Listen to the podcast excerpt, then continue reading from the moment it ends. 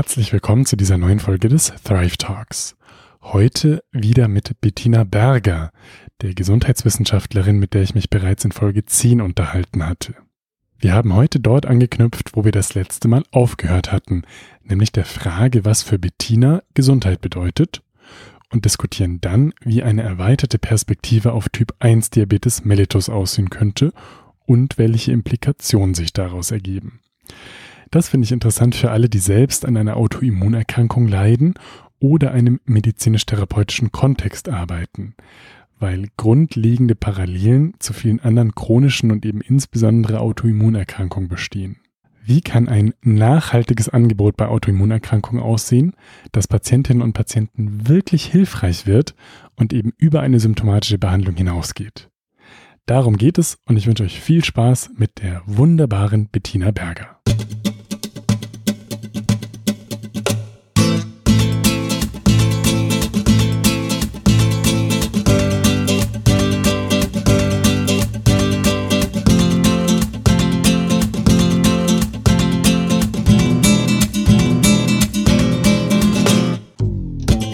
Hallo liebe Bettina. Hallo lieber Moritz. Du hast dich das letzte Mal charmant aus der Affäre geschlichen, als du meine Abschlussfrage nicht beantwortet hast, sondern meintest, ah, das machen wir bei einem nächsten Mal. Und deswegen würde ich damit jetzt einsteigen mit der Frage, was ist Gesundheit für dich und was hilft dir dabei, gesund zu sein? Okay, mit der Frage, mit dieser komplexen, schwierigen Frage möchtest du gerne anfangen.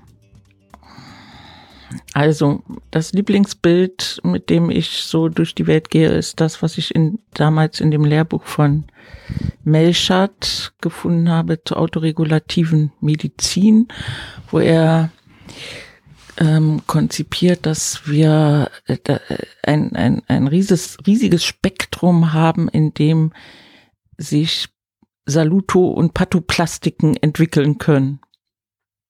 Und je nachdem, wo wir uns darauf befinden, in diesem Riesenspektrum, äh, sind, äh, entwickeln sich eher Salutoplastiken oder eher Pathoplastiken. So, und das ist ein fließender Übergang. Wir haben genug Salutogene und ähm, äh, Konzepte, die uns lernen, dass es da ja grundsätzlich kein absolut gesund und absolut krank gibt, sondern dass wir immer eingebettet sind in adaptive Prozesse der Auseinandersetzung mit unserer Umwelt und, und das uns je nachdem mehr oder weniger gut gelingt und wir das dann als Gesundheit oder Krankheit definieren, Adaptionsprozesse, ne, so das ist ja das, was sich so immer mehr durchsetzt und was auch die große neue Hypothese oder äh, Gesundheitsdefinition ist, die die Machte Tuba ähm, veröffentlicht hat, auf deren Grundlage sie die Pillars of Health kommuniziert, eingeführt, entwickelt hat und in den allgemeinmedizinischen Praxen in den Niederlanden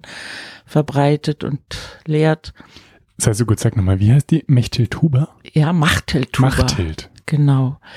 Das ist eine Allgemeinmedizinerin, die ursprünglich eigentlich zur Ernährung gearbeitet hat, ähm, geforscht hat und da irgendwann nicht weiterkam und dann auf dieses Gesundheitsthema umgeschwenkt ist und da eine sehr, sehr wichtige äh, innovative Rolle im, im niederländischen Gesundheitswesen übernommen hat und ein eigenes Institut entwickelt hat. Und das Interessante an diesem, äh, an ihrem Modell ist halt eben zu fragen, den individuellen Menschen zu fragen, was ist für dich, wie gesund oder krank fühlst du dich? Was ist für dich Gesundheit? Und dann das eben abfragt über äh, verschiedene Dimensionen, die sie in einem äh, kommunikativen Prozess mit verschiedenen Stakeholdern im Gesundheitswesen ausgehandelt hat. Darüber kann man streiten, ähm, über die einzelnen Dimensionen, aber es ist natürlich mehrdimensional und das ist ja auch keine neue Theorie, das gibt es auch in ganz vielen Kulturen und auch in unserer Kulturgeschichte seit langer Zeit, dass wir als Menschen eben nicht nur eine physische, ähm, einen physischen Körper und Leib haben, sondern eben auch einen Lebensleib oder ätherischen, wie es in der Anthroposophie heißt, oder ein und einen emotionalen oder Astralleib, wie es in der Anthroposophie heißt, oder einen mentalen oder Ich-Leib, der dann wieder geteilt werden kann in spirituelle Dimensionen und eher individuelle Dimensionen. Und mit diesem Grobkonzept arbeitet sie halt auch, dass sie fragt, wie gesund fühlst du dich und wo fühlst du dich mehr oder weniger gesund und darauf und dann einlädt zu sagen, so liebe Leute, arbeitet doch mit den Patienten daran, was für sie relevant ist, ja. Und was da natürlich als Dimension noch sehr dem zentral dazu kommt, bei ihr als auch bei mir. In, in meinem Gesundheitskonzept, mit dem ich arbeite, ist eben die soziale Dimension als äh, die, wir wissen ja inzwischen, dass soziale gute, ähm, eine gute Einbettung in ein soziales Gefüge einer der wichtigsten gesundheitlichen ähm, Faktoren ist, die meist manchmal oder auch oft wichtiger und bedeutender sind als Bewegung und Rauchen oder mindestens genauso wichtig und bedeutend. Ja, also unsere ganze präventive Medizin gar nicht darauf guckt und wir das eben im Rahmen dieser Pillars of Health Seminare, ich mache das hier an der Uni als Stufe-Seminar, immer wieder mit den Leuten Netzwerkanalysen machen über be soziale Beziehungen und so weiter. Jetzt nochmal zurück zu meinem Konzept. Ein, ein sehr umfangreiches Wandern am, am, am, an der Biografie mit der Umgehen mit der Fähigkeit, sich in die jeweilige Situation ähm, adaptieren zu können und seinem eigenen Entwicklungsauftrag gerecht zu bleiben. Und das ist eine Dimension, die wir eigentlich in unseren Gesundheitskonzepten überhaupt noch nicht haben in der integrativen Medizin, interessanterweise, dass jeder Mensch eigentlich kommt mit einem inneren Entwicklungsbedarf oder Anliegen. Wir sind uns entwickelnde Wesen und wenn wir uns entwickeln können und dürfen, geht es uns gut, sind wir gesund. Wenn wir dabei blockiert, unterbrochen, verhindert werden, kann es sein, dass wir krank werden. Oder viele Krankheiten mögen möglicherweise genau darauf beruhen, dass Menschen sich nicht angemessen umfassend entwickeln konnten. Und das ist eine Dimension, die die Menschen, die Komplementärmedizin aufsuchen, implizit eigentlich nachfragen die wir aber so explizit gar nicht immer in unserer Wahrnehmung, in unserem Bewusstsein haben, dass Menschen nicht kommen, weil sie eine tolle, ne, die, den Männern sagt man nach, sie finden Technik so toll, deswegen nutzen sie gerne Akupunkturnadeln. Und die Frauen sind eher auf der seelischen Ebene unterwegs und, äh, und so weiter. Und mein Bodymedizin und Entspannung ist alles so wichtig. Ja, ist alles richtig und wichtig. Aber was wir dabei vernachlässigen, ist, dass jeder Mensch ein inneres Entwicklungsanliegen hat. Also warum bin ich hier auf dieser Erde? War, habe ich mich inkarniert? Was will ich hier umsetzen? Ne? Was kann und will ich umsetzen? Und wenn ich das, wenn mir das gelingt, es kann Gesundheit ein Ausdruck dafür sein. Ne? Ich kann mir vorstellen, dass es noch nicht so eine wesentliche Rolle spielt im, in der Breite, weil es so vielschichtig ist und immer eine sehr individuelle und differenzierte Betrachtung und Begleitung braucht. Mhm. Und man, glaube ich, auch schnell dann in so einem Schuldding ist. Also, ja, damit du gesund wirst, musst du dich halt mal ein bisschen entwickeln. Ja, das ist natürlich nicht, wie du das meinst, aber ich glaube, ähm, dass es da häufig ein Missverständnis gibt oder dass wenn jemand das hört und erstmal ein bisschen plump äh, auffasst, dass man dann in so einer Ecke landet. Du runzelst die Stirn, bist also nicht ganz bei mir. Weißt du, also ich kann das auf mein Leben total gut anwenden, wenn ich ich habe zum Glück äh, keine schwere Grunderkrankung oder sowas, aber ich merke schon bei einem Schnupfen oder irgendwas, was mich halt ein bisschen ausnockt, dann kann ich, ohne da eine große Entwicklungsdimension hinterzusehen, fast immer an irgendeinen Punkt kommen, wo ich merke, das steht gerade an für mich. Und da war ich nicht achtsam mit mir oder da war ich nicht ehrlich mit mir oder kann aus so einem Schnupfen eine Entwicklung ziehen, so sage ich mal. Das heißt, für mich persönlich finde ich das, was du gerade umschrieben hast, total plausibel und eingängig und hilfreich und wichtig, wenn ich auf meine persönliche Gesundheit schaue. In dem Moment, wo ich aber als Arzt Patienten begleite und das auch in unserem Gesundheitswesen tue, das tendenziell schnellliebig und auf andere äh, Aspekte aus ist als so eine sprechende Medizin, die Zeit braucht und eben sehr individuell ist und sowas.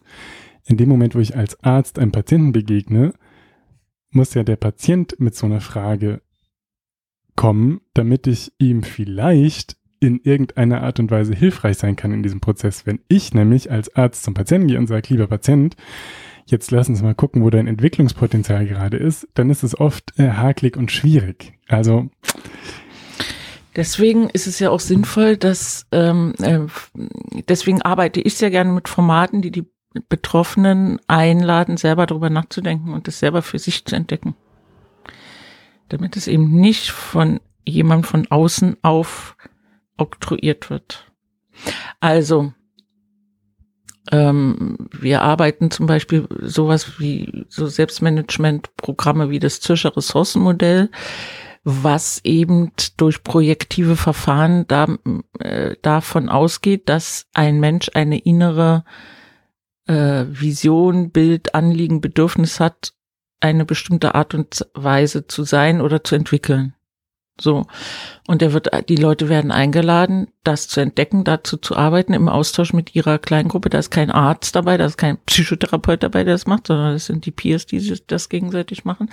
Und der Moderator des. Die, die Peers, also die aus, äh, die Psychotherapeuten in Ausbildung. Nein, Oder Peers? Peers sind die Mitbetroffenen. Ach, Peers, Entschuldigung, P-E-R-S. -A. Teilnehmen ah, an, an diesem, an diesem Programm, ja, an diesen Schulungsprogrammen. Und, ähm, die, die, äh, der, der Moderator oder der Initiator des gesamten Trainings wird dann nicht zugelassen zur Prüfung bei dem Verfahren, wenn er sich zu sehr einmischt und zu sehr äh, und nicht ausreichend die Hebammenrolle spielt. Also die Aufgabe des Begleiters bei ähm, entwicklungsrelevanten Dimensionen ist die einer Hebamme, einer Unterstützung zur jeweils äh, die, die Aufgabe der Hebamme ist, einen Raum zu schaffen, in dem Autoregulation und Selbstmanagement und ähm, Entwicklung passieren kann. Das ist die Aufgabe eigentlich aus meiner Sicht eines Settings, was wirklich zum, zur ähm, Gesundung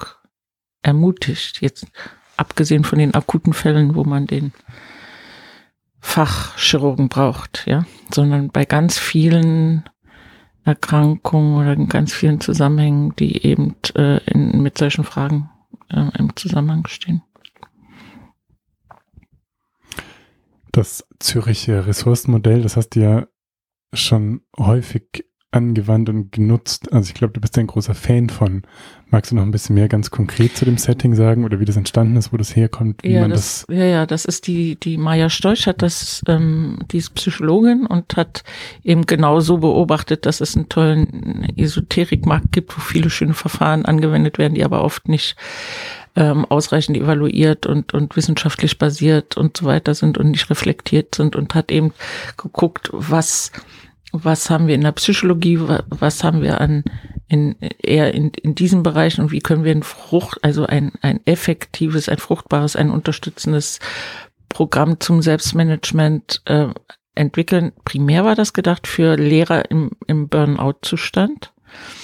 Dafür hat sie das primär entwickelt und dann hat sich daraus hat sie ein eigenes Institut gebildet, ein, ähm, ein Institut an der Uni Zürich ähm, daraus hat sich eben ein Format entwickelt, was sie inzwischen äh, schult und trainiert für viele Menschen und in vielen Reha-Einrichtungen auch schon so subversiv sich so eingenistet hat.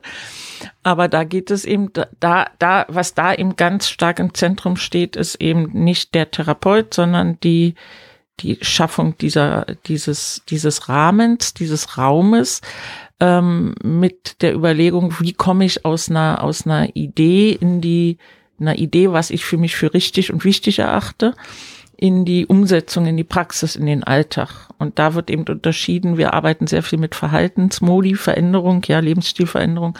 Aha, nehmen wir mal das Beispiel, meinetwegen, ähm, hm, Herr Mühsam ist irgendwie äh, Geschäftsführer und hat irgendwie ein BMI von 32 und der Arzt sagt, du, du mit den Cholesterinwerten und bei dem Gewicht gehst du aber schnurstracks auf einen Herzinfarkt zu und du musst jetzt was ändern und dann fängt er ganz mühsam an zu joggen auf dem Laufband und schwitzt und hat keine schon beim dritten Mal keine Lust mehr und keine Kraft mehr und keinen Mut mehr, weil er sagt, das schaffe ich nie. Also und und dann wird gearbeitet eben darum, was willst du denn eigentlich? Was ist dein Anliegen? Willst du jetzt ähm, Marathonläufer werden oder wozu mühst du dich so ab? Nein, ich will doch einfach ein bisschen beweglicher sein und so. Okay, dann wird also nicht an Verhalten, sondern an Haltungszielen gearbeitet und mit den Haltungszielen da wird dann der, der Klient dabei unterstützt zu finden, wie kann ich mein Haltungsziel A entwickeln, dass es wirklich für mich stimmt, mein Haltungsziel ist, nicht was mir irgendjemand einredet. Und äh, wie kann ich mich dabei unterstützen oder was unterstützt mich dabei, das in meinen Alltag zu integrieren? Das ist ja sehr spannend. Ja. Wie kann man das dann vielleicht als Patient selber für sich äh, nutzbar machen oder auch als Arzt oder Therapeut? Also gibt es ja ein gutes Buch, das du empfehlen kannst? Sehr viel, alles von Maya Storch. Alles von Maya Storch. Das kann man alles gut nutzen. Auf viel des Materials ist auf der Homepage Zürcher Ressourcenmodell, also ZRM, CH ist die zrm.ch. Da ist alles abgelegt. Sehr viel Material auch online, sehr viel Videos auch. Und natürlich kann man ähm, die äh, kann man diese Seminare buchen. Und ähm, genau, das kann man natürlich auch machen. Und ich habe das jetzt schon öfters hier an der Uni vorgeschlagen, aber bis jetzt hat noch keiner hier geschrieben. Ich habe es hier in Herdecker auch schon angeboten. Also ja, man kann einfach mal so ein Seminar mitmachen oder man kann die Trainerausbildung machen und so weiter. Also gibt verschiedene Formate und man kann die Daten oder die Arbeitsblätter auch verwenden, ohne Trainerausbildung zu machen. Äh, aber ich fand es für mich schon sinnvoll, die Trainerausbildung richtig zu machen. Wenn man jetzt überlegt, wie Verhaltensänderung ermöglicht wird, dann ist ja das, was da anscheinend ein wesentlichen Faktor oder wesentliches Element ist, nämlich dass die Menschen das für sich erstmal definieren und sozusagen mhm. eine Starthaltung oder dann auch eine Zielhaltung entwickeln. Total essentiell, dass es nachhaltig mhm. sein kann. Was würdest du denn so aus deiner ja, Forschungstätigkeit, aber vielleicht auch aus deiner persönlichen äh, Erfahrung sagen, was braucht es denn dann, wenn man das einmal hat, damit Verhaltensänderung gelingen kann? Also ich habe jetzt ein gutes, gutes Ziel mir formuliert und weiß, wo es hingehen soll und was mein Anliegen dahinter ist, also wofür ich das eigentlich mache. Und was braucht es dann an Kontextfaktoren oder Bedingungen, die das, die die Wahrscheinlichkeit, dass es mir dann wirklich so gelingt, wie ich mir das erhoffe, ähm, erhöhen? Ein soziales Umfeld, was mich dabei unterstützt. Primes Erinnerungshilfen. Ähm, und das kann man natürlich unterschiedlich initiieren. Man kann ja dem sozialen Umfeld sagen, Leute, das ist mir wichtig, daran arbeite ich, bitte unterstützt mich. Ne? Also offen die, das soziale Umfeld als Ressource einzubeziehen. Oder man kann es auch verdeckt machen. Man kann auch sagen, ähm, ah, immer wenn, wenn mein Freund oder mein Mann reinkommt mit den Walking-Stäben, fühle ich mich daran erinnert, dass ich ja auch mich mehr bewegen wollte und nutze das als Erinnerungshilfe für meine Anliegen und sage, ah, juhu, gut, gut, dass ich, ne, so, das kann ich machen, dann ist es eine versteckte soziale Ressource oder ich sage, bitte, geh doch regelmäßig mit mir walken, ähm, oder ruf mich an, wenn du wieder walken gehst, ich möchte gern mitkommen, weil ich krieg einen Arsch so schwer hoch. So, ja, also ich kann ja mit, also soziale Ressourcen nutzen und aktivieren ist ein, eins der wichtigsten Dimensionen. Aber ich kann mit diesen ganzen, ähm, diese ganzen Dimensionen auch natürlich als unbewusste Erinnerungshilfe um mich rum einbauen. Wir haben, es wird sehr viel mit äh, Suggestion und, und in der Werbung gearbeitet, ne? Mit Primes. Also das heißt, über das Unterbewusstsein werden Leute ähm, verführt dazu, Sachen gut zu finden und zu kaufen. Und warum nutzen wir diese Sachen nicht für uns selber? Also die Techniken für uns selber. Das können wir auch für uns selber nutzen. Wir können sagen, okay, dieses Mandala ist für mich die Erinnerung daran, dass ich an mein, auf meine Atmung achten möchte. Und immer wenn ich da hingucke, mache ich eine Pause und atme dreimal tief ein und aus.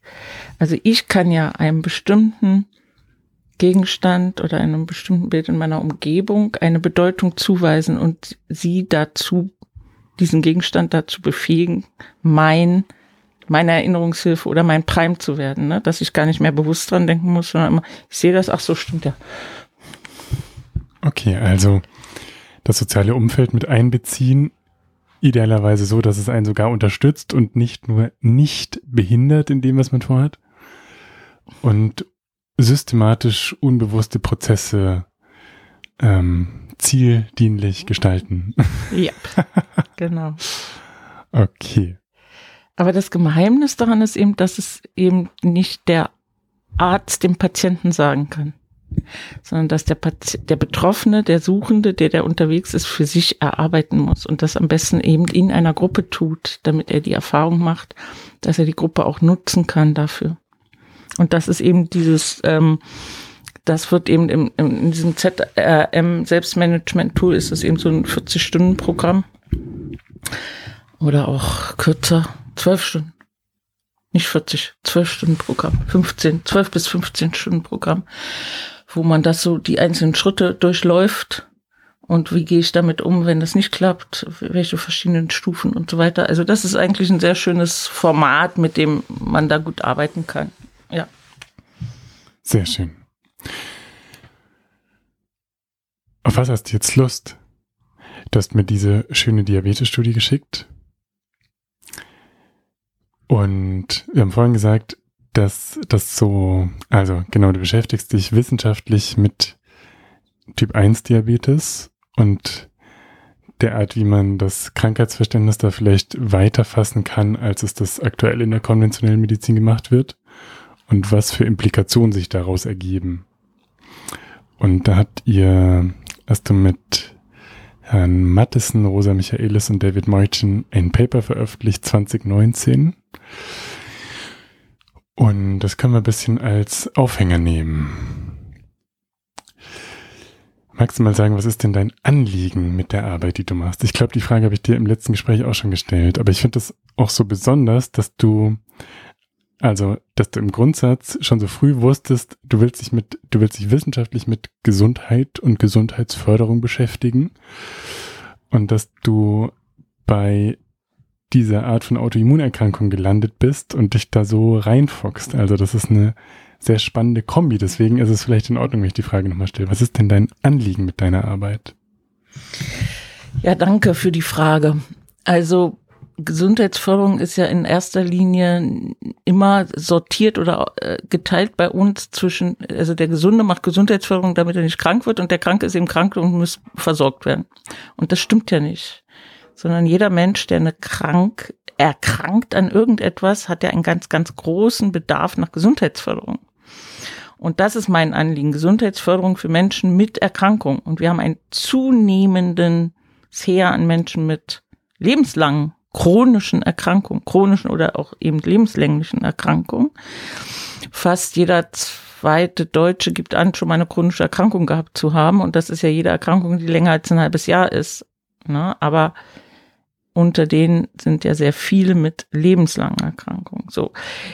Die geraten immer zunehmend leider in eine Schublade der Progredienz, also der Verschle zunehmenden Verschlechterung ihrer Symptomatik und ihre salutogenen Ressourcen werden überhaupt nicht genutzt und angesprochen und abgefragt, abgeholt, gefördert. Es sei denn, derjenige macht sich selbst auf den Weg, aber das System versorgt ihn nur verschreibt die Medikamente, stellt die Werte ein, ja, den Blutdruck oder die Blutzuckerwerte und guckt nicht, wo, was ist an gesundheitsförderlichen Bedarf da. So. Und das ist ganz, ganz extrem in dem ganzen Bereich der Autoimmunerkrankung. Ähm, und ähm, das ist ganz, und das ist ja interessanterweise, ist die, sind die Autoimmunerkrankungen, der, der äh, Christian Schubert, der sich als Psychoneuroimmunologe viel damit beschäftigt, sagt, er kapiert überhaupt nicht, dass die so vielen Menschen mit Autoimmunerkrankungen nicht ähm, auf die Straße gehen und protestieren, dass sie immer nur symptomatisch behandelt werden. Ja, also wir haben in der Regel bei Autoimmunerkrankungen kriegt man Schmerzmittel bei Rheuma gegen die Gelenkprobleme Problematik oder Insulin bei Typ 1 Diabetes gegen, weil da die Insulinproduktion nicht mehr funktioniert oder Salben bei bei Hautproblemen und so weiter. Aber wir haben überhaupt gar kein grundsätzliches äh, grundsätzlichen Zugang, der danach fragt, okay, was ist denn die die Geschichte oder die biografische Entwicklung dieser Autoimmunerkrankung? Ja, und natürlich kann man das begründen damit, dass wir wissenschaftlich das gar nicht im Einzelfall verstehen, was dahinter steckt in der Komplexität, ähm, in der äh, in den vielen Dimensionen, die dazugehören, dass eine Autoimmunerkrankung entstehen kann. Das ist immer, ne? Also beim Typ 1 Diabetes wird ja eben grundsätzlich gesagt, okay, da muss es eine genetische Prädisposition geben und dann kommen viele Faktoren dazu, die dazu führen können. Da ist dann das eine der die fehlen, das fehlende Stillen und dann ist vielleicht noch ein äh, Virusinfekt und äh, dies und jenes und dann, ne, so, da werden verschiedene Faktoren zusammengezogen, aber ähm, das guckt man sich im Einzelfall gar nicht an. Man fragt gar nicht, wie war es jetzt bei dir? Ja, du hast jetzt eine Diagnose. Ähm, aha, wir wissen, wir können dich so und so einstellen. Du kriegst das und das ähm, Insulin und ja, Pumpe oder nicht, wie auch immer. Deine große Wahlfreiheit besteht darin jetzt. Äh, aber die, die, die, die Frage an dieses Wesen, dieses Menschen, was führt dich dazu, auf deine Umwelt so zu reagieren mit einer Autoimmunerkrankung? Ja, wenn wir bei dieser Definition Gesundheit ist die Fähigkeit, sich an die äh, anzupassen, adaptiv mit der um Umwelt umzugehen, wenn wir daran anknüpfen, wird die Frage ja gar nicht gestellt welche Umweltfaktoren haben bei dir dazu geführt, dass du mit einer Autoimmunerkrankung darauf antwortest? Ideal, ne? Was, warum war das für dich eine sinnvolle Lösung? Und das braucht aber auch ein Verständnis darüber, was Autoimmunerkrank dass Autoimmunerkrankungen möglicherweise eben nicht nur eine genetische Fragestellung sind, sondern eben auch eine, eine Frage an, an die, das, die seelische Prädisposition, also seelische Verfasstheit der Menschen zu dem Zeitpunkt, wo sie meinen, eine Autoimmunerkrankung ist die beste Lösung, die ich jetzt zur Verfügung habe. Ja, immer davon ausgehend, alle unsere Adaptionsprozesse, alles, was wir an Adaption entwickeln, ist in dem Moment das Beste, was wir machen konnten. Wir hatten keine andere, keine bessere Lösung. Wir haben die beste gewählt. Und die kann eben auch eine Autoimmunerkrankung sein.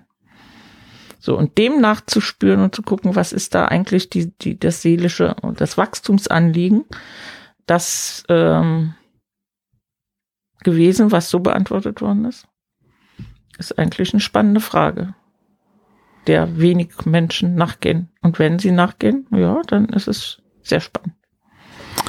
Und am Typ 1 Diabetes kann man das ganz gut durchexerzieren was du jetzt beschrieben hast. Also wenn man guckt, wie läuft die konventionelle Diagnostik und Therapie von Typ 1 Diabetes, dann ist es so, dass erstmal die Diagnose maßgeblich so klinisch gestellt wird. Also da kommt irgendein dünner Patient, der ganz viel Pipi muss und der irgendwie hohe Blutzuckerwerte hat. Und dann kann man vielleicht noch ein paar Autoimmunantikörper bestimmen und das dann irgendwie einteilen und dann sagt man ja, wie du sagst, irgendwie genetische Prädisposition, idiopathisch, tralala, so ein paar Schlagworte, die eher nichtssagend sind. Und dann kriegt der Mensch halt Insulin. Und ich glaube, die Typ 1 Diabetes Diagnosen, die steigen. Also es erstmal die ähm, Autoimmunerkrankung mit der häufigsten Inzidenz im Kinder- und Jugendalter und seit mehreren Jahrzehnten werden es nur mehr äh, Diagnosen, die es da gibt, was vermutlich nicht nur an einer besseren Diagnostik liegt, sondern also das wird vermutlich so sein. Genau, und jetzt, wie, wie könnte man denn mit den Aspekten, die du jetzt schon umschrieben hast, neu auf Typ 1 Diabetes gucken? Also was wären da für Ebenen und Faktoren, die man mit einbeziehen könnte? Also ich würde nicht, ich würde nicht so überwältigend sagen neu, sondern ergänzend. Ja, weil es gibt ja sehr viele Menschen mit Typ 1 Diabetes, die das, die super damit klarkommen. Scheinbar oder nach außen oder auch wirklich. Ja. Und es gibt aber auch sehr viele Menschen mit Typ 1 Diabetes, die gar nicht damit klarkommen oder sehr schwer, sehr mühsam. Was, was sind das für, für Themen, die dir da einfallen, die da. Na, mir fällt ein, dass wir eine ein erhöhte Rate an, an Menschen mit Typ 1 Diabetes haben, die auch zusätzlich ähm, Depressionen haben, Essstörungen, die Jugendlichen sehr viele äh, Jugendliche Essstörungen entwickeln, Angststörungen, ähm, äh, ein, ein vielfach erhöhtes Risiko auf Herz-Kreislauf-Erkrankungen, verkürzte Lebenserwartung und so weiter, ja, Polyneuropathien und so weiter. Und jetzt kann man natürlich sagen, ja, kein Wunder bei so einer schweren, äh, komplexen Erkrankung.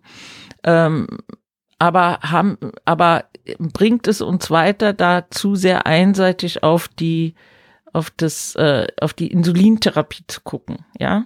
Also das ist sozusagen die Schraube, an der normalerweise gearbeitet wird, dass man sagt, das Wichtigste ist eine gute Blutzuckereinstellung und ein, und ein HB1C-Wert, der im möglichst normnah ist. Ne? Oder eben auf jeden Fall unter 7,5. Ne? So. Und wenn das geht, dann hat man einen guten prognostischen Faktor dafür, dass man eben keine Spätfolgen entwickelt. So.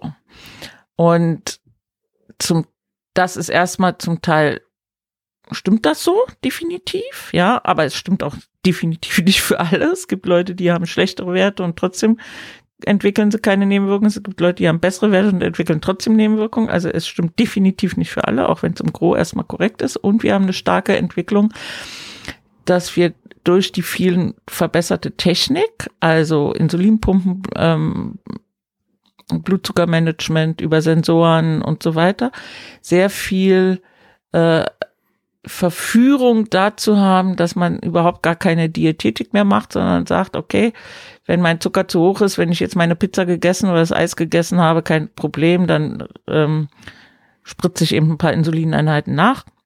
Und wir eben zunehmend zusätzliche Probleme haben, nämlich Adipositas bei Kindern, schon bei Kindern mit Typ 1 Diabetes, Adipositas. Ne?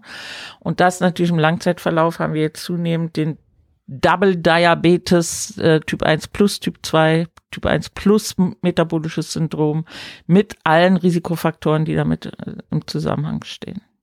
Darf ich da eine Zwischenfrage stellen?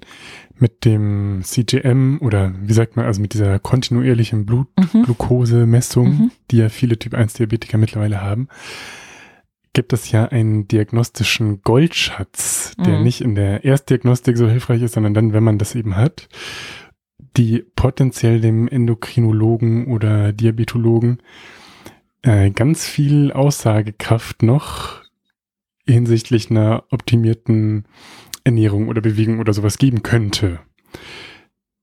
Und ich glaube, jetzt in dem Gespräch haben wir es noch nicht gesagt, dass du auch ähm, die Diagnose Typ 1 Diabetes hast.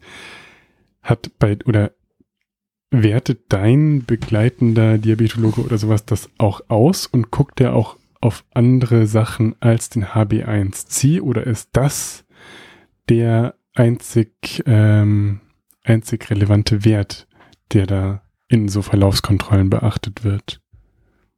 Ich frage deswegen, weil für mich der HB1C so für die Katz ist, bisschen. Also der ist so individuell unterschiedlich ähm, und hat für meinen Geschmack ganz wenig Aussagekraft sollte ich wissen, ob in so Verlaufskontrollen Ärzte da auch auf andere Parameter noch gucken, zum Beispiel auf die kontinuierliche Glukosemessung, die ganz viel Aussagekraft hat für mich, weil man auf ähm, die Variabilität achten kann, auf Blutzuckerpeaks, die über 140 gehen, auf alles Mögliche. Aber du, du rollst mit den Augen, also vielleicht ist meine Frage kompliziert. Also der HbA1c ist der Standard ähm, Wert, auf den geachtet wird in der Diabetologie. Und der hat, der wird im Moment gerade diskutiert und zunehmend abgelöst von dem, von dem Wert der Time in Range, also der Anzahl der Blutzuckerwerte bei der kontinuierlichen Messung, die in diesem Range sind, die, die, die für jeder individuell definiert hat. Also das ist im Standard in der Regel sowas zwischen ähm, 80 oder 90 und 180 das ist äh, der, der Standard Time and Range und manche setzen den runter auf 140, aber das ist nicht Standard in dem Sinne. Also 180, 170 ist eigentlich eher der Standard Range. So, und das bietet natürlich die kontinuierliche Blutzuckermessung, dass man das abgleichen kann und gucken kann, gibt es da Peaks, äh, gibt es viele Unter- oder Überzucker und, und so weiter. Aber diese Feinarbeit, die Mühe, da wirklich hinzugucken, macht sich meiner Erfahrung der Diabetologe überhaupt nicht mehr. Gar nicht mehr. Ich habe das jedenfalls, ich erlebe das überhaupt nicht. Wenn sich jemand die Mühe macht, ist das vielleicht die Diabetesberaterin. Also die wirklich die Einstellung, ja, und das Herausfinden, was ist denn die Ursache für zu viele Unter- oder Überzucker, das ist, wird zunehmend den, den Betroffenen selbst überlassen. Das macht, da kriegt man, wenn man Glück hat, guckt die Diabetesberaterin wirklich mit drauf, liest es mit aus, ähm, sagt, guck mal, äh, na, also ich würde, und macht Vorschläge, was man da machen kann. Aber das ist nicht, also ich beobachte eher eine zunehmende äh, ähm, Delegierung an die, an die Patienten dieser Aufgaben. Ähm, und vor allem ist es alles blutzuckerbezogen. Also äh, andere Themen haben da überhaupt nichts zu suchen. Und wenn man sagt, mir geht's schlecht, ich habe so, ich habe so, ich habe so, mir geht's so depressiv und so, dann wird man zum zum zum Hausarzt verwiesen oder zum Psychologen. Aber das hat alle anderen Themen haben da nichts zu suchen in der in der diabetologischen Praxis. Das, was du jetzt als letztes noch äh, angesprochen hast, ist auch total sinnvoll und da machen wir auch gleich weiter. Mich hat es einfach interessiert, weil ich weiß, beim äh, also sogenannten Typ 2 Diabetes gibt's halt nüchtern Blutzucker oder auch HB1C. Und das ist äh, aus meiner Sicht viel zu kurz gegriffen. Also wenn man einen guten standardisierten oralen Glukosetoleranztest machen würde, dann hätte der so viel mehr Aussagekraft aus meiner Sicht, weil man eben sehr frühzeitig schon erhöhte Insulinwerte zum Beispiel messen könnte, wenn man es denn äh, differenziert machte und dann viel, viel früher, also sähe, als erst dann zehn Jahre später, wenn jemand dann erhöhte nüchtern Blutzucker hat und man sagt, jetzt bist du formal prädiabetisch, so dass man viel früher intervenieren könnte und dann natürlich langfristig den Menschen eine viel bessere ähm, ja, Gesundheitsperspektive anbieten könnte, wenn sie so eine Prädisposition für irgendwelche metabolische Erkrankungen haben. Aber es ist vielleicht an dieser Stelle auch zu weit weg von unserem eigentlichen Anliegen oder Thema. Deswegen freue ich mich, wenn du da weitermachst, wo ich gerade äh, reingekrätscht bin ein bisschen.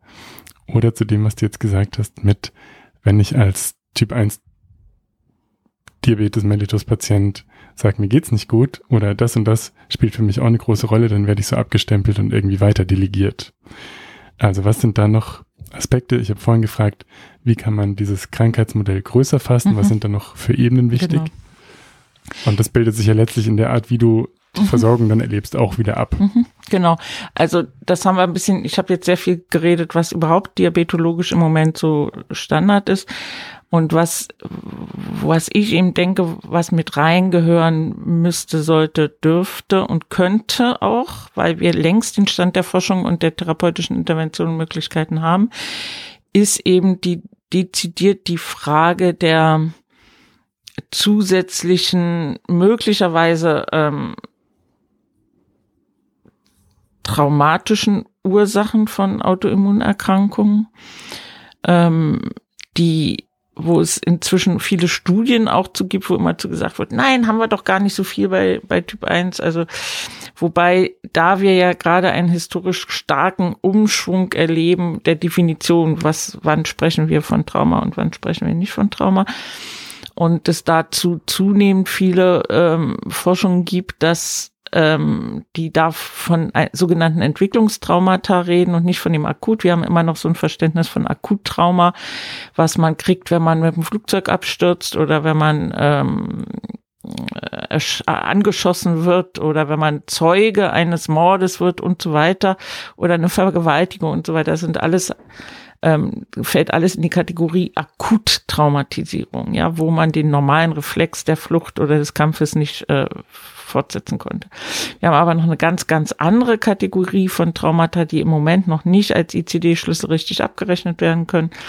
Und das sind die ganzen, äh, da gibt es unterschiedliche Definitionen, ähm, aber unter dem, was ich am wichtigsten, relevantesten finde, ist eben das sogenannte Entwicklungstrauma, sind die Entwicklungstraumata, die eben ähm, aus der frühen Kindheit kommen, wo Kinder durch wiederholte Nichtbeachtung derer Bedürfnisse äh, ein, ein, in eine Dauerstressschleife geraten, die sie dann, die dann möglicherweise eben zu einer Erkrankung, zum Beispiel einer Autoimmunerkrankung führen kann, weil das Auto, das selbstregulative System nicht funktioniert und sich nicht entwickelt.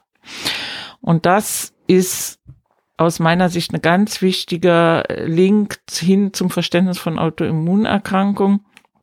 Ähm, da müssen wir eine Verbindung schaffen zwischen dem, was wir über Stressverläufe und Stresskrankheitsentstehung äh, lernen und der äh, Ver Verbindung mit dem, was wir aus der Entwicklungspsychologie wissen, dass eben Kinder noch nicht alleine sich regulieren können, sondern das soziale Umfeld brauchen, um Regulation von Erregungen ähm, und emotionalen Bedürfnissen zu erlernen und das in die Autoregulation übernehmen zu können. Das geht nur, wenn da das Erwachsene gegenüber da ist, was das Kind dabei unterstützt. Immer dann, wenn das nicht stattfindet, muss das Kind damit irgendwie umgehen und verarbeitet das möglicherweise. Das machen ja auch nicht alle Kinder, aber eine Form der Verarbeitung ist eben die Entwicklung von Krankheiten in früher Kindheit als Stress, als Ergebnis, als Antwort auf einen dauerhaften Stress, der nicht Resonanz im Erwachsenenumfeld. Das ist eine Hypothese, die ähm, für etliche Autoimmunerkrankungen ähm, abgebildet und untersucht ist. Also es wird groß diskutiert über stressbedingte Entstehung von Typ 2 Diabetes und von Rheuma und so weiter. Aber für Typ 1 Diabetes wird das eben bislang sehr wenig so diskutiert und das ist sehr tragisch, weil die Menschen, für die das wirklich zutrifft, die laufen ja lebenslänglich nicht nur mit dem Typ 1 Diabetes rum, der ja sehr stressvoll ist schon, sondern auch noch damit, dass sie in ihrer ähm, äh, entwicklungstraumatischen äh, Problematik nicht erkannt, nicht gesehen und nicht unterstützt werden. Also das auch zu aufzuarbeiten und zu gestalten und zu überwinden.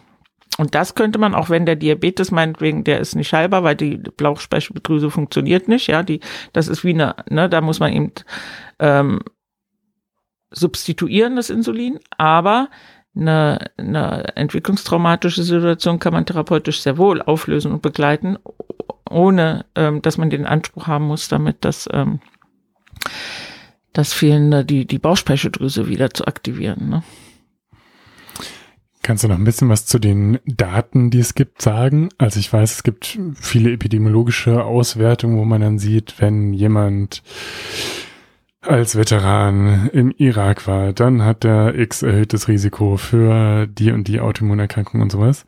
Gibt es da noch andere Forschungsmethodiken oder andere ja, Arbeiten, die das irgendwie untersucht haben und nicht nur so epidemiologisch korreliert? Also diese epidemiologischen ähm, Studien kommen eben zum Ergebnis, dass das Risiko für Autoimmunerkrankungen ähm, drei bis fünffach erhöht ist. Das sind so die Zahlen, die ich da in Erinnerung habe. Und dann ist natürlich gerade auch im skandinavischen Raum gezielt untersucht worden, welche, äh, bei welchen Kindern ähm, ist im Verlauf, also oder vor Ausbruch der Erkrankung ein schweres familiäres Ereignis gewesen, was möglicherweise dazu geführt haben kann, dass dann äh, Typ 1 Diabetes sich entwickelt hat. Und da aus diesen Studien und diesen Daten geht hervor, dass eben diese ähm, psychischen belastenden Faktoren ein genauso hohes Risiko für die Entwicklung einer eines Typ 1 Diabetes darstellen wie andere, also virale Erkrankungen und, und genetische Prädispositionen, ja, so und andere Umfeldfaktoren. Ähm, also das heißt, es ist anerkannt als ein wesentlicher äh, Risikofaktor. Ähm, aber die Studienlage ist auch nicht so nicht in, im Einzelnen dann ganz zielführend überzeugend. Es gab jetzt gerade jüngst eine Veröffentlichung, wo man das nochmal gezielt untersucht hat und dann äh, sagt, okay, wir haben gar nicht so viele ähm, traumatische Ereignisse in der frühen Kindheit der äh, der Betroffenen. Ähm, also scheint es ja nur eine ganz kleine Gruppe von Betroffenen zu sein, wo man das so wirklich angeben kann. Und ich habe die Vermutung, dass das damit zusammenhängt, dass wir noch gar nicht ein ausreichendes Verständnis darüber haben, was denn ähm, für Kinder in dieser frühen Kindheit Stress und damit dauerhafter Stress auch in so eine Schleife, also wir reden davon von einer, einer eingeschränkten Entwicklungsfähigkeit. Ja, das ist ja, das braucht, ich weiß gar nicht, ob der Begriff Trauma dafür so ausschlaggebend ist, aber in der Traumaforschung weiß man um die Zusammenhänge. Das ist das Interessante. Und deswegen ist da, ist das ein guter Begriff, auch wenn der natürlich ähm, in, in vielen Kreisen schwer zu kommuniziert ist, zu kommunizieren ist, wenn man von Entwicklungstraumata redet, ja. Dann geht es ja darum, dass da bestimmte grundlegende autoregulative Prozesse nicht, äh, Fähigkeiten nicht entwickelt werden konnten und die weitergeführt werden. Und wenn man jetzt abfragt, ja, Kind, bist du als Kind, äh, bist äh, äh Diabetiker im Alter von 50, bist du als kleines Kind missbraucht worden, dann sagt er nein, weil er das A, weil es sein kann, dass es nie passiert ist und B, weil wenn er es auch nicht erinnern konnte, das ist ja ein, ein, ein, ein, ein, eine Gedächtnisebene, die wir gar nicht zugänglich haben. Ähm, und das heißt, wir müssen da ja mit ganz anderen diagnostischen Verfahren rangehen, um rauszufinden, was ist möglicherweise die äh, Entwicklungsgeschichte dieses Menschen. Und da, weil diese Sachen, diese Informationen sind natürlich über den Körper abgespeichert und triggern ihn auch lebenslänglich, aber nicht in einem, einem bewussten Gedächtnis. Und das ist ein, eine, eine, eine Ursache dafür, dass, dass die Forschung in dem Bereich auch so schwer ist, ja. Das, um das zu erfassen. Das wird also, ähm, wir haben eben da, genau, Punkt. Punkt. Mir fällt vielleicht als ein Aspekt auch noch ein, dass das Immunsystem als Mediator von auch Autoimmunerkrankungen und das kann man ja sehr schön, gibt es ganz schöne Forschung zu, nicht wesentlich unterscheidet zwischen einem sogenannten physischen, äh, ja, irgendwie objektivierbaren, harten Reiz im Sinne eines Erregers oder so und einer Stressantwort, also da, eine Stressantwort, die psychisch getriggert ist, in Anführungszeichen. Also da passieren auf molekularer Ebene ganz äh, vergleichbare Abläufe.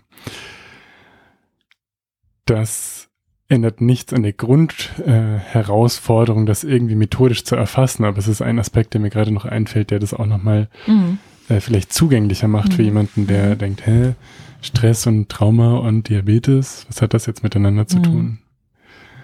Genau, also das ist eine Ebene, auf der man da auch nicht dran glauben muss, sondern genau, an der man das halt äh, schön naturwissenschaftlich formulieren kann auch. Bitte, was? Nee, du, bitte. Okay, also ähm, ich kann ja jetzt mal erzählen, wie mein Umgang mit der Thematik war, weil mir ist es halt eben so gegangen, dass ich auf einer emotionalen Ebene immer sehr, sehr, sehr viele Jahre getriggert reagiert habe also auf Stresssituationen, reagiert habe wie jemand, der traumatisiert ist. Und die ganzen Kennzeichen für Traumata da abarbeiten konnte. Flashback, ja, Vermeidung von Situationen, die das möglicherweise auslösen könnten. Ähm, also das Gefühl, rückgeführt zu sein in eine Situation, die mit der realen Situation überhaupt nichts zu tun hat und zu reagieren in einer Art von existenzieller Bedrohung, die mit der realen, momentanen Situation nichts zu tun hat und so weiter. Und das waren für mich alles so Faktoren, wo ich gedacht habe, boah, ey, interessant was kann denn mich traumatisiert haben? Ich komme aus einem geschützten, tollen Elternhaus mit Garten und Pfarrhaus und hä, da gibt's, also da gibt's keinen Missbrauch, da gibt's keine Schläge. Okay, einmal hat Papa mir eins auf den Hintern gegeben, als ich in sein Buch mit Büchern mit der Schere rumgeschnippelt habe, würde man ist alles irgendwie nichts, was jetzt Anlass für eine Traumatisierung geben könnte gar nichts. Und was aber eben mir eben aufgefallen ist, ganz stark in der Beobachtung im Umgang zwischen mir und meinem Umfeld ist eben eine Wahnsinns oder auch, auch eben in meinem Elternhaus mit meiner Mutter eine Wahnsinnsunfähigkeit auf emotionale Be Bedürfnisse eingehen zu können. Die ist null. Und wenn ich jetzt dann reflektiere, was ich aus der Kinderentwicklung Entwicklungspsychologie gelernt habe über Kinder und kindliche Entwicklung, scheint es mir sehr offensichtlich zu sein, dass das, was ich immer noch bis bis eben jetzt in früheste, also in kürzest jüngste Erwachsenenjahre erlebe. Ich komme nach Hause, erzähle von meiner von den Herausforderungen einer Schwangerschaft mit Typ 1 Diabetes. Meine Mutter verlässt heulend das Zimmer weil sie überfordert ist und mein Vater straft mich ab mit den Worten, es wäre doch jetzt nicht nötig gewesen. Und das heißt, ich äußere meine Befindlichkeit, wovor ich Angst habe, dass das Kind, äh, dass ich sehr viel Kraft und Energie aufwenden muss, äh, damit das Kind gesund ist, äh, sehr viele Blutzuckermessungen pro Tag. 15, also dass ich sehr, dass es sehr anstrengend ist, ja, als Typ 1 Diabetikerin ein gesundes Kind zur Welt zu bringen. Und ich mir sehnlichst Unterstützung an erhofft hatte und Zuspruch, ja, also ganz normale, oh Mensch, Mann, dann komm doch mal her ein paar Tage oder willst du, soll ich dir eine Badewanne voll machen? Also normale empathische Reaktion das ist so das, wie kann ich dich unterstützen, was brauchst du noch oder so. Nix, sondern eine überforderte Mutter, die rausrennt und eine Strafe, dass ich meine arme Mutter überfordere mit meiner Befindlichkeit, ja. So, und das ist ein Grundmuster, was ich erlebt habe in, im Umgang mit meiner Mutter ähm, immer wenn ich irgendein emotionales Problem habe, ist meine Mutter mit Überforderung darauf eingegangen. So, das heißt, ich darf, ich habe gelernt und offensichtlich in sehr früher Kindheit, meine emotionalen Bedürfnisse, meine Bedürfnisse sind nicht, sie stören, sie sind nicht erwünscht. Und das, ähm, weil meine Mutter darauf mit Überforderung reagiert. Sie ist überfordert davon. So, das ist ja im, äh, der Erwachsene, also ich als erwachsene Frau, die schwanger ist mit meinem Kind, kann sagen, ist das schade, ne? Schade, dass ich hier keine Unterstützung krieg, aber ich kann dann zu meinem Mann zurückfahren und weiß, der unterstützt mich, der ist da für mich, der hält mir den Rücken, der stärkt mich, der bei dem kann ich mich ausheulen, äh, der kann ich, den kann ich an dem, mit dem kann ich kuscheln, der kann mich halten, da geht das. Aber zu Hause geht es nicht. So, das heißt, der Erwachsene kann das regulieren. Der hat andere Möglichkeiten, das zu regulieren. Das Kind nicht. Das Kind ist angewiesen auf den emotionalen Support. Was macht das Kind, wenn es diesen normalen, natürlichen Support nicht bekommt? Das kleine Kind ist verzweifelt. Es ist ja, es kann ja nicht mehr, es kann schreien und irgendwann hört es auf zu schreien. Und dann denkt, denkt die Mutter, ah, hat sich beruhigt das Kind? Nee, es hat sich nicht beruhigt, es ist frustriert, ja. Und es hat gelernt, die eigenen Bedürfnisse nicht angemessen befriedigt zu kommen, die vor allem eben emotionaler Art sind bei den oder eben auch übergreifend, ja. Also das schreiende Kind ist ja egal, warum es schreit. So, das heißt, dieser Mechanismus hat nicht funktioniert und dann kommt eben trotzdem das Bedürfnis nach Zuwendung, nach elterlicher Zuwendung oder mütterlicher Zuwendung, was nicht offensichtlich, das ist meine Hypothese, das kann ich nicht beweisen. Ich kann es nicht beweisen. Ich kann es nur aus der Interaktion mit meiner Mutter heutzutage ablesen. Ne? Und, und das und an meinem Körper. Mein Körper geht in, geht, ist getriggert, mein körperliches Gedächtnis hat abgespeichert und reagiert, wenn mein Gegenüber nicht an, auf der Grundlage dessen, was ich reingebe, reagiert. Und das kann hundert Gründe, ne? der wissenschaftliche Kollege hat das Protokoll nicht gelesen oder also es ist ganz harmlos, ja, eigentlich. Man sagen kann, Mensch, liest doch erstmal. Und wo ich denke, boah, der wertschätzt mich nicht und vollkommen unangemessen reagiere. Aber was da reagiert, ist mein gelerntes Immunsystem, was sich bedroht fühlt, weil der Mensch mir gegenüber mich nicht angemessen zur Kenntnis nimmt. Das macht er nicht, weil er der ist ja nicht meine Mutter, das ist also nicht sein Job, aber er hatte keine Zeit dazu, das zu lesen und wertet mich ab, weil es einfacher ist. Sagt, du bist ja sowieso aus der Ecke, da muss ich dein Zeug ja gar nicht lesen. Das ist keine, ne, da, da könnte ich als Erwachsener sagen, na, pff, Dann nicht, ja. Suche ich mir jemand Besseren, der versteht, worum es hier geht, oder der Interesse hat an dem. Kann ich nicht, weil ich reagiere verunsichert, weil es mich auf einer emotional existenziellen Ebene trifft. Und dieses, das ist eine Traumareaktion wie ich reagiere. Ich reagiere wie jemand, der traumatisiert ist. Wo kommt das her? Das kann nur aus der frühen kindlichen Entwicklung kommen, wo ich eben da emotional existenziell bedroht war, weil ich diese Reaktion nicht bekommen habe. Woher soll das sonst kommen? Aus einer existenziellen Bedrohtheit in früher Kindheit, wo das so existenziell war. Diese permanente Nichtpräsenz oder Unfähigkeit meiner Mutter, angemessen in Resonanz zu gehen keine körperlichen Kontakte zuzulassen, nicht gestillt zu haben und so weiter. Ne? Also die, es gibt kein Bild von auf den Arm genommen werden oder in den Arm genommen werden oder sowas. Das gibt's bei uns, gab's das nie. Das kenne ich nicht. Ja, also da gibt's ganz viele Ebenen, wo ich überprüfen kann, aha, es gibt keine normale ähm, emotionale und physisch körperliche Zuwendung. So ohne dass da irgendeine böse Ab, ne, das, da ist nichts Böses in dem Sinne. Das sind viele Elternhäuser, die so sind. Das ist nichts äh, außergewöhnliches Nachkriegsgeneration. Gar nichts Schlimmes, ja, nichts Schlimmes. Aber für manche Kinder offensichtlich existenziell so bedrohlich, dass sie daraus eine Autoimmunerkrankheit entwickeln. Natürlich nicht alle, aber manche. Für die das so viel Stress produziert hat, diese permanent fehlende Resonanz, dass sie das in, dass sie das so verarbeitet haben, dass daraus eine Autoimmunerkrankheit entstanden ist. So, das ist die, so sehe ich das. Und dazu gibt es, also das ist eine Hypothese letztlich. Ja, genau. Die man aus verschiedenen Perspektiven als sehr naheliegend betrachten kann, wenn man davon ausgeht, dass es insgesamt multifaktorielles Geschehen ist, die Entstehung einer Autoimmunerkrankung und die sich eben in epidemiologischen Daten abbildet, die man auf molekularer Ebene teilweise erklären könnte, wenn es denn so wäre. Und äh, genau, die in der Forschung so diskutiert wird und letztlich nicht belegt ist und auch schwer zu belegen ist wahrscheinlich.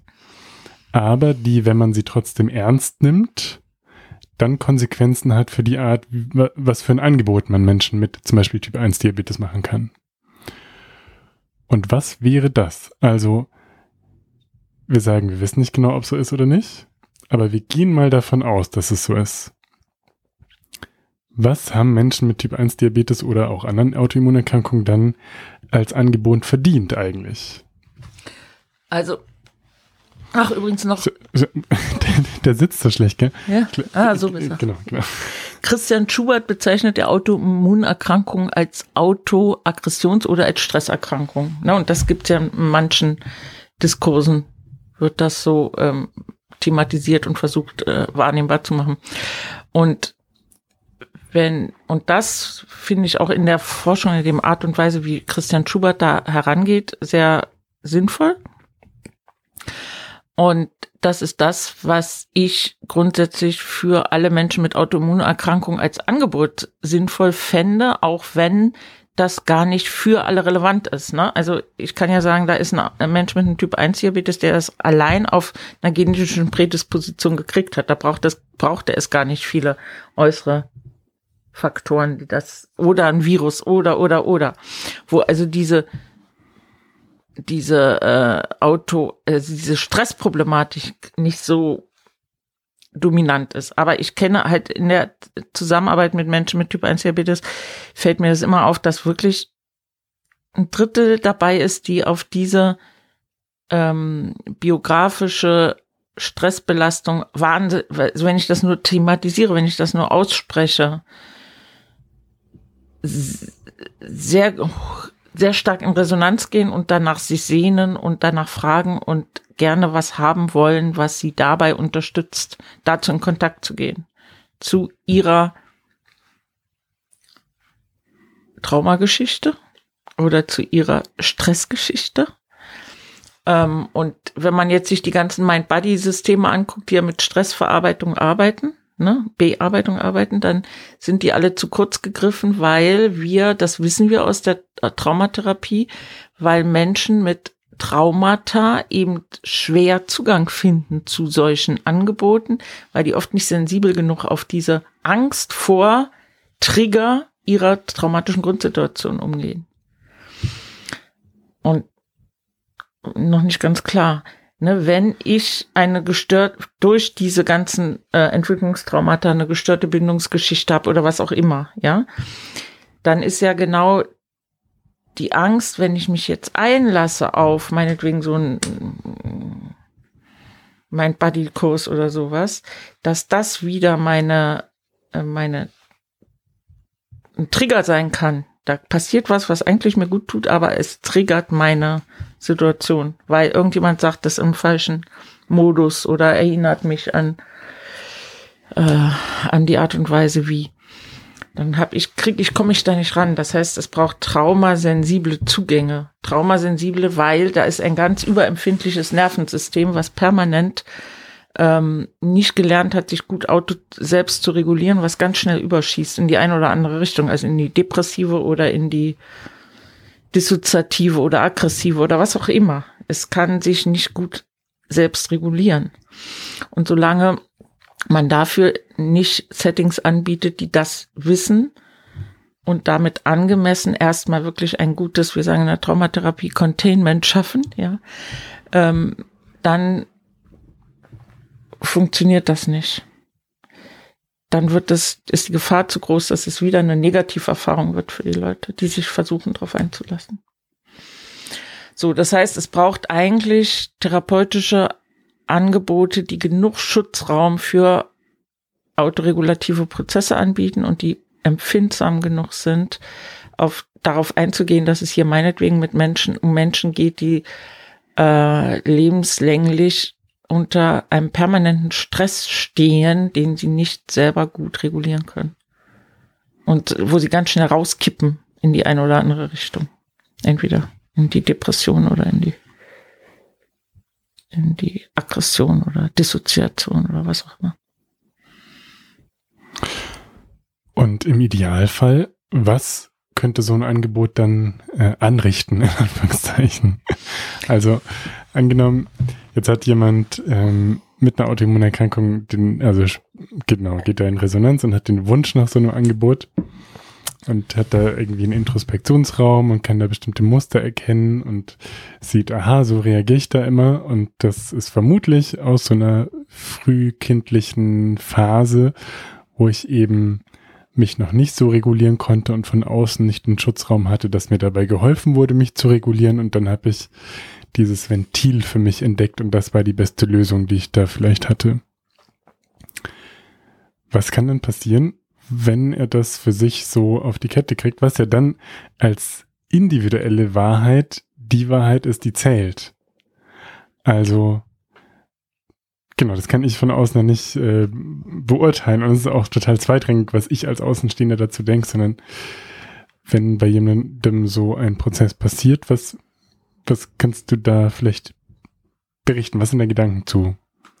Was ist da der Möglichkeitsraum oder das Potenzial entsteht, wenn man, wie wir gesagt haben, diese multifaktorielle Genese, die auch sogenannte, sogenannten psychischen Stress oder Traumata ernst nimmt, wenn man Genau, wenn man, wenn man das erstmal als Grundlage nimmt und dann sieht, okay, so könnte dann ein Angebot für, für Menschen aussehen, was passiert da dann?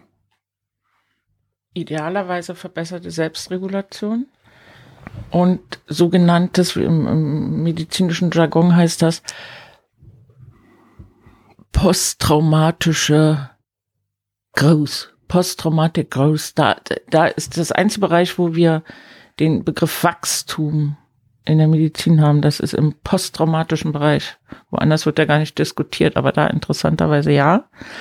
Und das genau ist ja möglich. Solange ich permanent hin und her schwanke zwischen Über- und Unterzucker oder zwischen D, zwischen meinem angestrengten Bemühen, was zu regulieren und permanent äh, im, im Stressmodus bin eigentlich, ähm, habe ich gar nicht die Ruhe und Geborgenheit und Gelassenheit für normale Entwicklungsprozesse. Es geht nicht. Ich bin beschäftigt mit äh, Unfähigkeit zur Regulation, zum Gegensteu immer mit Gegensteuerung, ja, Und das ist, ähm, da fehlt die Basis, um überhaupt äh, eine Grundlage für Wachstumsprozesse zu haben. Und das kann idealerweise passieren. Und natürlich kann das idealerweise ähm, zu einer, kann das ermöglichen, dass man leichter seine Zuckerwerte reguliert kriegt, weil die nicht als Projektionsfläche für Dysregulationen herhalten müssen. Und idealerweise kann es präventiv wirken zur Verhinderung von weiteren Erkrankungen, sei es ähm, Essstörung, Depression, Antipo Adipositas ähm, und so weiter. Also alles, was wir an, es könnte dazu beitragen. Und wenn jetzt jemand ganz, ganz, ganz viel Geld hat und nicht weiß, wohin damit, dann könnte er sich an dich wenden, damit du so eine Studie machen kannst, die das erforscht. Ja, die Studie plus das, genau, und das Zentrum dafür, unter, genau, die Studie unterstützen, damit ich die mit ausreichend Personal mache, ähm, also wo auf jeden Fall eben eine Eurythmistin dabei ist, eine rhythmische Masseurin dabei ist und eine Kunsttherapeutin dabei ist und eine Traumatherapeutin äh, und so weiter, damit dieses Feld genauso gehalten werden kann mit Leute und eine Biografiearbeit gehört da natürlich dazu und so weiter. Auf den verschiedenen Ebenen, ne? Mental, Mustererkennung, Charma nochmal zum Abschluss. Warum arbeite ich mit dem Charma-Modell der Theory U, also dieser ähm, U-Health nennen wir das jetzt, ähm, weil wir eben sagen, okay, wir gehen auf der kognitiven Ebene, machen wir erstmal eine Mustererkennung. Was sind, was sind für mich die Indikatoren für aus, nicht ausreichende Autoregulation, wo, was triggert mich, wo gerate ich immer wieder aus diesem Gleichgewicht raus, aus der Autoregulation raus. Mustererkennung dann, ähm, das reicht mir aber nicht, um zu erkennen, muss ich in das, in die Information gehen, die mein Körper gespeichert hat. Also welche körpertherapeutischen Zugänge habe ich oder Verfahren, um zu erkennen, welche Informationen sind mein, in meinem Körper gespeichert ähm, dann das in die biografischen Zusammenhänge einzuordnen und biografisch zu validieren, indem ich das austausche mit ähm, Verwandten, Eltern, ähm, Therapeuten, wenn das nicht geht. Äh, also wie kann ich sozusagen eine neue Bewertung meiner Biografieschreibung machen? Und dieses, dieses Austauschfeld, ja, dieser Resonanzraum, den mir die Ärzte, Therapeuten oder Angehörigen oder wer auch immer geben kann für mein eigenes biografisches Verständnis, kann ja, kann die Voraussetzung dafür sein, dass ich mir, meinem eigenen seelischen Zustand eine neue Definition gebe, warum und wozu diese, diese Autoimmunerkrankung möglicherweise sinnvoll war in dem Alter, wo ich die erworben habe. Ja, also auf einer seelischen Ebene. Das ist natürlich keine, das ist eine rein eine, eine andere Art und Weise der Betrachtung von biografischen Zusammenhängen. Ne? Und auf der Grundlage kann ich dann eine neue Definition machen und feststellen, okay, was, was für Entwicklung ist dadurch, weil ich damals die Entscheidung getroffen habe, meine Seele, nicht ich, ne, meine kindliche Seele, was ist mir dadurch entgangen was brauche ich, wo brauche ich, habe ich Nachreifungsbedarf. Und dann kann ich mit einer ganz anderen Voraussetzung gucken, welche therapeutischen Interventionen sind denn für mich sinnvoll und wichtig. Ja. Ähm, ähm, und was muss ich verabschieden von überholten Konzepten aus meiner Vergangenheit, damit ich diese äh, Ressourcen nutzen kann, ne, überhaupt und dazu Zugriff habe. Ich finde, da wird jetzt bei dem, was du sagst, nochmal deutlich, was für ein individuelles Geschehen das ist. Also angefangen bei der Frage, ob jemand überhaupt Zugang dazu hat oder das möchte, so ein Angebot, dann äh, was inhaltlich da an Rahmenbedingungen sein sollten, dass jemand gut abgeholt wird, was der für sich dann in diesem Prozess herausfindet und was für Schlüsse er zieht und sowas. Also das ist so einzigartig jedes Mal, dass es eben so super schwierig ist zu erforschen und letztlich auch wenn du sagst, es ist möglich, es ist viel schwieriger, sowas irgendwie ins Gesundheitswesen zu implementieren, als wenn man sagt, mhm. äh, man hat in RCT XY rausgefunden, dass bei mhm. äh, X macht man Z oder sowas. Ähm, genau, weil es so vielschichtig und eben individuell ist. Ja. Und ähm, eben die Krankheitsinterpretation auch so individuell und ähm, was einfach dappig und kurz gegriffen ist, wenn man, wenn man so Wald- und Wiesen-Hobby-Psychosomatik macht. Mhm. Also es gibt ja irgendwie, wen gibt's da? Rüdiger Dahlke und Luise Hay und so, du fasst dir an den Kopf. Und im, im Volksmund hat man ja auch so, so Sprichworte, die irgendwie jemand hat Schiss vor was oder die, die so eine ähm, ja, Somatisierung von irgendwelchen psychischen Erlebenszuständen und sowas nahelegen. Das heißt, es kann schon sein, dass jemand irgendwas irgendwie erlebt, wie das da abgebildet wird oder wie irgend so ein ähm, ja, so ein allwissender Psychosomatiker, wie die Menschen, die ich jetzt genannt habe, äh, das darstellen. Aber letztlich ist es, es ist es ist total egal, was so jemand sagt oder was im Volksmund ist, sondern man muss es halt immer individuell angucken und es gibt da keine pauschale Wahrheit. Und das finde ich auch gerade eigentlich die Herausforderung unseres Jahrhunderts oder Jahrtausends gar, ne? Dass wir so von individualisierter Medizin sprechen und das Konzept der individualisierten Medizin aber auf individuelle Gensequenzen fokussiert ist und der ganze Bereich dieser individuellen Lebenslaufgestaltung und der individuellen biografischen Gestaltung gar nicht äh, in die Wahrnehmung gerät. Und dabei ist Biografie eigentlich der Ausdruck des individuellsten, was wir haben. Ne? Die Biografie macht einen Menschen einzigartig und individuell und der jeweilige Umgang mit Ereignissen etc. Und interessanterweise haben wir aber gar keine Biografieforschung. Ja, wir haben eine Entwicklungspsychologie und wir haben eine Persönlichkeitspsychologie. Wir haben in unserer Weltwahrnehmung eine Trennung zwischen der kindlichen Entwicklung und der Erwachsenenentwicklung und das ist absurd, gerade nach dem, was wir alles wissen inzwischen, welchen starken Einfluss die frühe kindheitliche Entwicklung auf das spätere Erwachsenendasein hat. Wir können und dürfen das überhaupt nicht mehr trennen voneinander. Aber wir haben nur eine ganz verschwindend kleine Sektion Biografieforschung in der Soziologie, aber es gibt kein, Sozi kein Lehrstuhl für Biografieforschung, gibt's nicht. Hm, stimmt. Hä? Warum eigentlich nicht? Ja, also das ist äh, das ist echt frappierend, ne? Und da in diese in diesen Bereich Biografieforschung gehörte dann eben genau solche Fragestellungen rein: Welchen Einfluss kann aha, oder wie sind die Zusammenhänge zwischen frühkindlicher Entwicklung und Erwachsenendasein? Und natürlich sind das Fragen, die jetzt von engagierten Psychologen und Medizinern bearbeitet werden. Aber das übergreifende Bindeglied ist die Biografie, die Biografiearbeit und die Biografieforschung, ja, am Individuum. Und das ist eigentlich das Spannende. Die Herausforderung in der, vor allem in der Autoimmunerkrankung ist wirklich zu finden, nicht, also der Christian Schubert hat am Anfang auch noch die Idee, aha, ähm, möglicherweise gibt es Muster an Stress für Krankheitsbilder. Ne, dann hat er mal so exemplarisch ein, zwei bearbeitet und sagt, ah, vielleicht geht es bei dieser Art von Erkrankung immer um eine Trennungsproblematik. Ja, das war mal so eine Idee von ihm. Und ich glaube, genau das ist, stimmt nicht, sondern es gibt ähm, die, man kann seine Problematik aufhängen an, an den Formaten, die es gibt. Das sind in diesem Falle Krankheiten, ne? Das System kann sich die, die das Rheuma nehmen oder die Hashimoto oder die Du 1 oder so. Aber es sind immer zur Verfügung stehende Antworten auf sehr individuelle Herausforderungen. Ne? Und selbst wenn Hashimoto oder weiß der Geil, was dann häufig mit irgendeiner Trennungsproblematik oder sowas assoziiert ist, dann hat es ja wieder genau null Aussagekraft für den Einzelfall. Exakt. Also. Genau.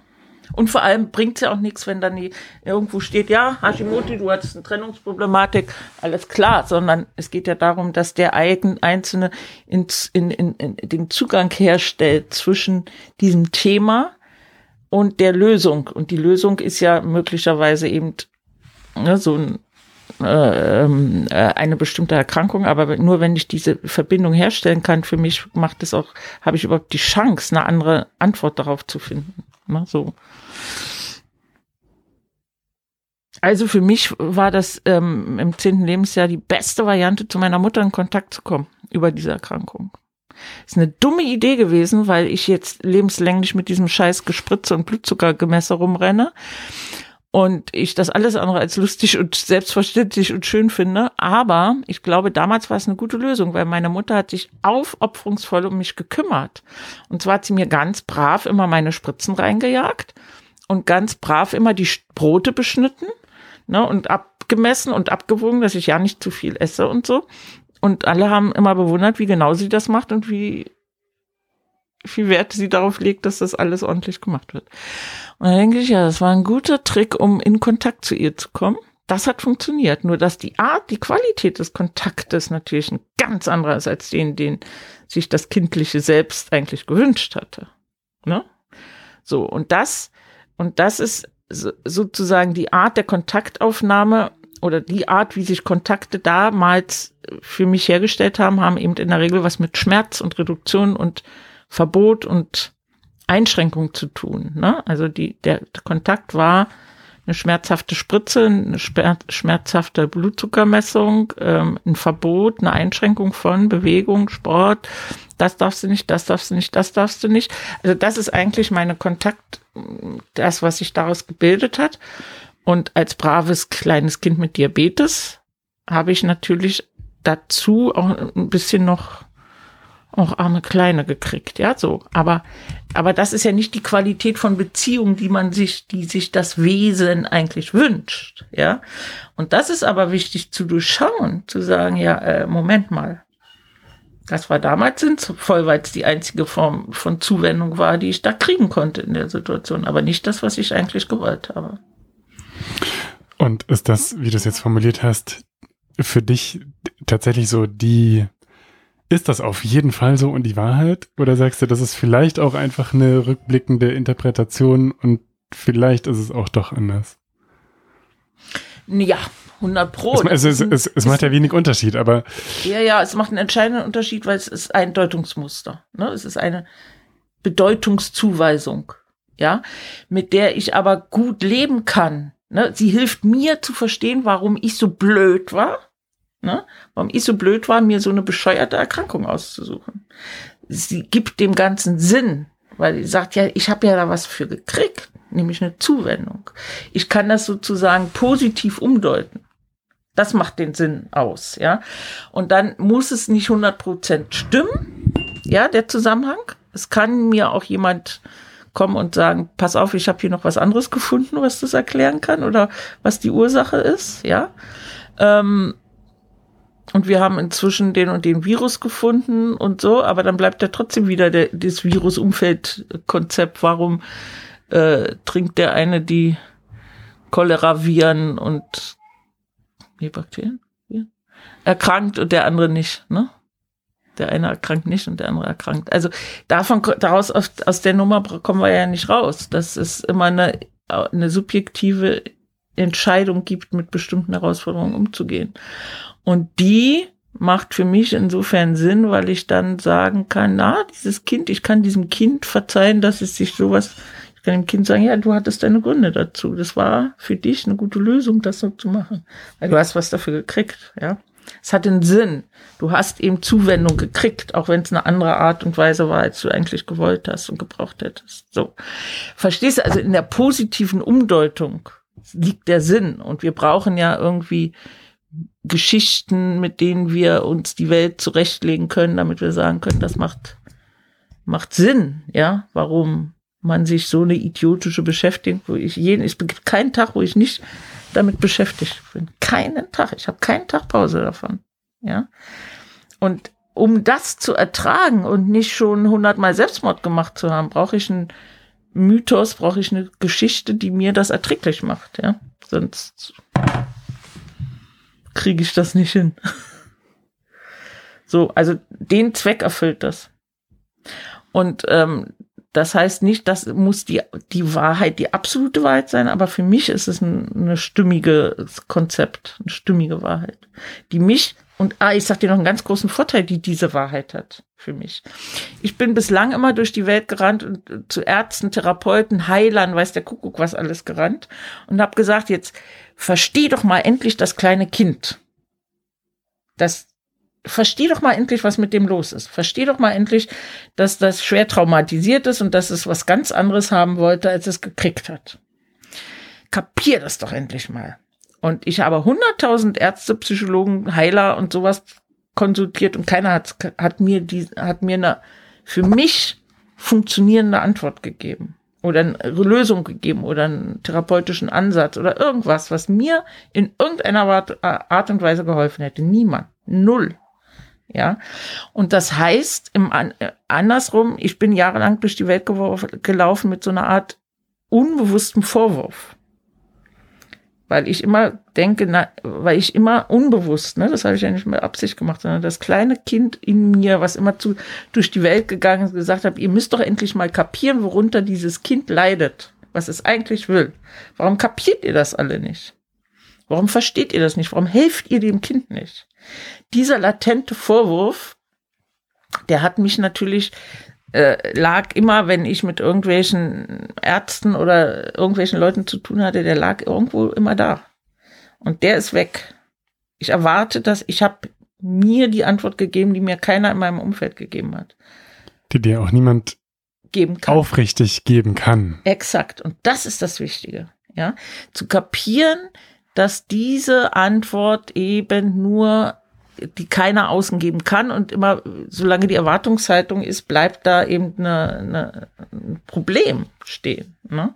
Und deswegen ist es so hilfreich, Menschen dabei zu unterstützen, diese Antwort für sich selber zu finden, weil sie dann frei sind davon, das von jemandem anders zu erwarten. Und dann muss es nicht stimmen. Da ist es nicht wichtig, ob es objektiv stimmt. Die Frage ist, ob es für mich stimmt und mir reicht, für mich ausreicht, um nicht ständig irgendwelchen Leuten in meinem Umfeld zu sagen, so, Du hast mir immer nicht geholfen. Du bist ein scheiß Arzt, ein scheiß Psychotherapeut, du kannst das nicht. Ja, den Menschen helfen, ihre Antwort zu finden. Das ist äh, eine schöne Aufgabe. Und zwar im Kleinen wie im Großen, also für mich und äh, vielleicht für die Medizin als Großes. die, die Abschlussfrage, die haben wir jetzt, glaube ich, vorhin gut beantwortet. Was ist Gesundheit? Das heißt, jetzt hast du ein bisschen das, äh, das Schlusswort. Gibt es noch was, was dir ganz wichtig erscheint oder worauf du verweisen möchtest? Was mir ganz wichtig ist, ist, was ich in letzter Zeit begreife, ist, dass alles das, was wir eigentlich traditionellerweise in diese sogenannte Komplementärmedizin gepackt haben, an Verfahren, die so auf so einer Soft-Ebene arbeiten, scheinbar, auf so einer ja, in den feinen Wahrnehmungsgebieten, also die nicht an den harten Endpunkten so viel verändern. Also, dass die gerade in dem Zusammenhang, den wir heute beredet haben, nämlich traumatherapeutisch, so, so, so kostbar sind. Also, als ich anfing, mit Leuten über Komplementärmedizin bei Typ 1 Diabetes zu reden, anthroposophische Verfahren, anthroposophische Medizin bei Typ 1 Diabetes, sagen, hä, da kann man doch nichts machen. Und wo ich gedacht habe, wie bitte? Ich denke, ihr habt ein komplexes Bild von Menschsein, nämlich ein Wesen auf der physischen, ätherischen, astralen, bla bla, spirituellen, mentalen Ebene. Wie könnt ihr sagen, da kann man nichts machen? Was ist das für ein Menschenbild? Und jetzt kapiere, dass alles das, was wir an Verfahren haben in der anthroposophischen oder homöopathischen oder in anderen Therapieverfahren, auf so einer feinen Ebene Verf Material, therapeutische Zugänge zur Verfügung stellen, die wir gerade für Menschen, die eben sich entwickeln wollen und in einen inneren Wachstum gehen wollen, ob posttraumatisch oder nicht, überhaupt, ja, äh, die brauchen diese Zugänge und Verfahren, weil die ihnen das Containment geben, den Halt geben, um überhaupt so fein ihre Autoregulation eintunen zu können. Dafür sind Sachen wie Eurythmie oder rhythmische Massagen schon so was von kostbar. Das ist unglaublich, wie kostbar genau diese Sachen sind, weil sie ihnen innere Räume, Introzeption ermöglichen, Qualitäten, die wir gerade erst anfangen, auch im wissenschaftlichen Diskurs als kostbar zu erfahren und wo wir so, wie kann man das denn lernen? Das kann die Menschen haben keine Introzeption. Sie haben keine Wahrnehmung für ihre inneren Prozesse und Räume. Doch haben sie, wenn wir den Raum dazu geben, wenn wir es zulassen, wenn wir Möglichkeiten dazu schaffen und diese ganzen tollen Verfahren nutzen, die das seit Ewigkeiten immer adressiert haben.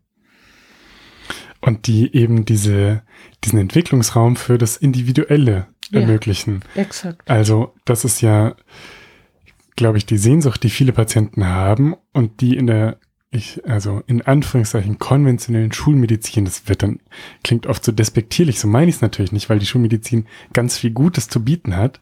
Aber wenn eben jemand mit einer Colitis ulcerosa ins Krankenhaus kommt und dann sagt, ich hätte jetzt äh, gerne ein bisschen individuellen Gesprächsraum, dann wird der natürlich ausgelacht. Also die, die Frage ist überhaupt gar nicht im Raum, sondern die wird abgefertigt mit den tollen monoklonalen Antikörpern oder was auch immer das Medizinsystem halt zu bieten hat.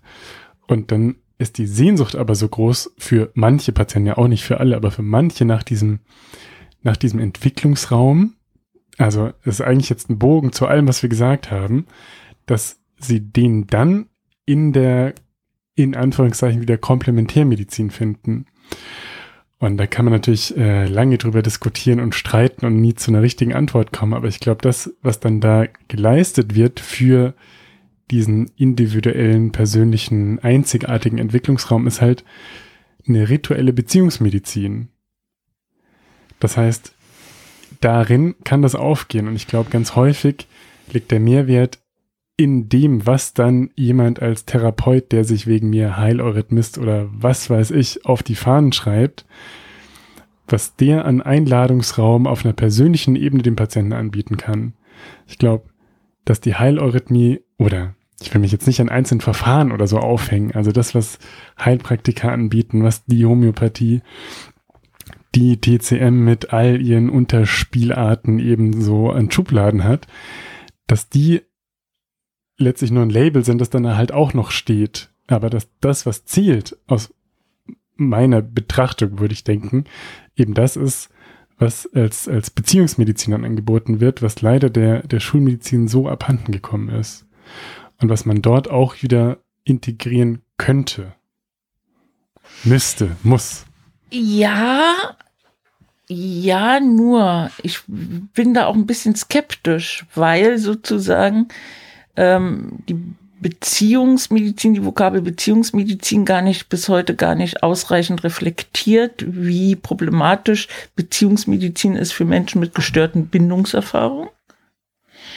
Dann müsste jeder, Bezie jeder Therapeut, der auf der Ebene agiert, sozusagen im Hinterkopf haben, aha, Bindungsstörung, wie, ne, der müsste dann hat immer mit, sofort mit einer Bindungsstörung zu tun, möglicherweise, und müsste das therapeutisch mit adressieren.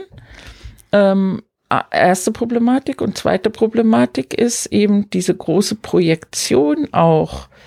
Ich möchte, ich suche nach einer therapeutischen Unterstützung, aber eigentlich will ich ja die Heilung meiner Bindungsstörung haben.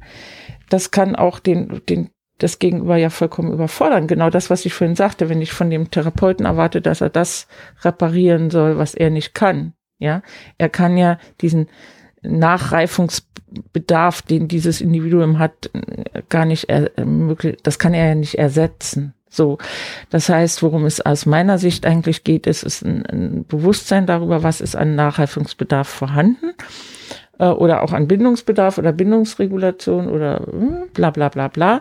Und dafür ist ein Umfeld notwendig, was erlaubt, das überhaupt in die Wahrnehmung zu kriegen. Und das kann natürlich ein bindungsorientierter äh, oder ein beziehungsorientiertes Setting ermöglichen, aber ich würde das definitiv nicht überfordern. Überhaupt nicht. Darf, das kann von a priori schon äh, eine Überforderung dieser Be Beziehung ähm, hervorrufen. Das stimmt und das ist aber ja aus meiner Sicht unabhängig von dem Medizinsystem in Anführungszeichen. Also ich kann an einen großartigen, in Anführungszeichen wieder Schulmediziner geraten, der da ein super Händchen für hat, der Internist ist und mhm.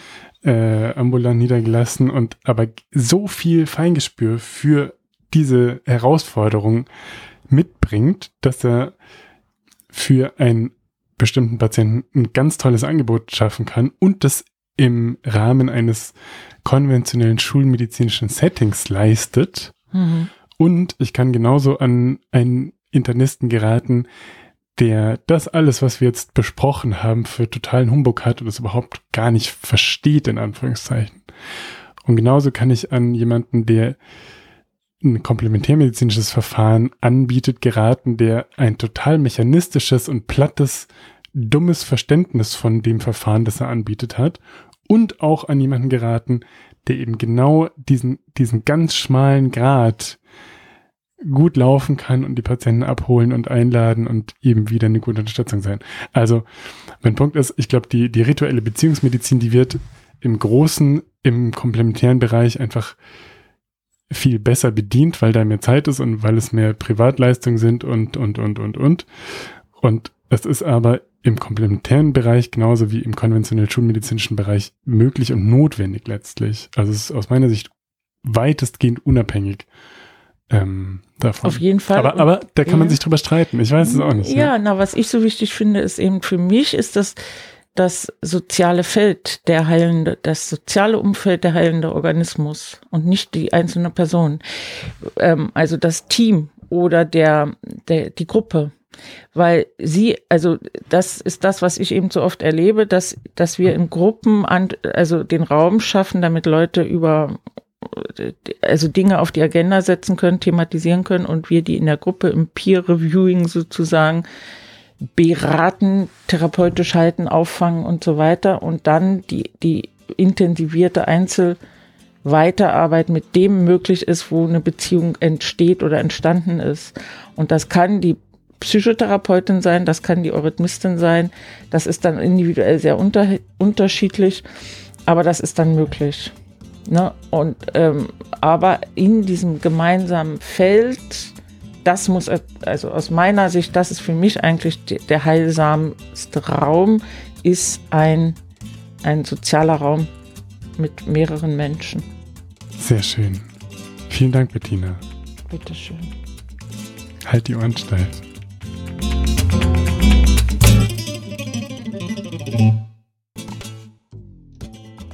Als kleiner Junge wollte ich Pilot werden. Das bin ich nicht, trotzdem komme ich jetzt in den Genuss, eine Art Durchsage machen zu dürfen. Eine wichtige noch dazu, macht euch bereit für den Disclaimer. Die in diesem Podcast besprochenen Inhalte dienen ausschließlich der neutralen Information und allgemeinen Weiterbildung. Sie stellen keine Empfehlung oder Bewerbung der beschriebenen oder erwähnten diagnostischen Methoden, Behandlung, Arzneimittel oder allgemeinen Lebensstilmodifikationen dar. Ich erhebe weder einen Anspruch auf Vollständigkeit noch kann ich die Aktualität, Richtigkeit und Ausgewogenheit der dargestellten Informationen garantieren. Bitte nutzt euren gesunden Menschenverstand und fragt im Zweifelsfall und bei Beschwerden immer und frühzeitig einen fachkundigen Arzt. Dieser Podcast kann eine solche fachliche Beratung nicht ersetzen und ich keine Haftung für Unannehmlichkeiten oder Schäden, die sich aus der Anwendung der hier dargestellten Informationen ergeben, übernehmen. Thank you for listening to the Thrive Talk Podcast.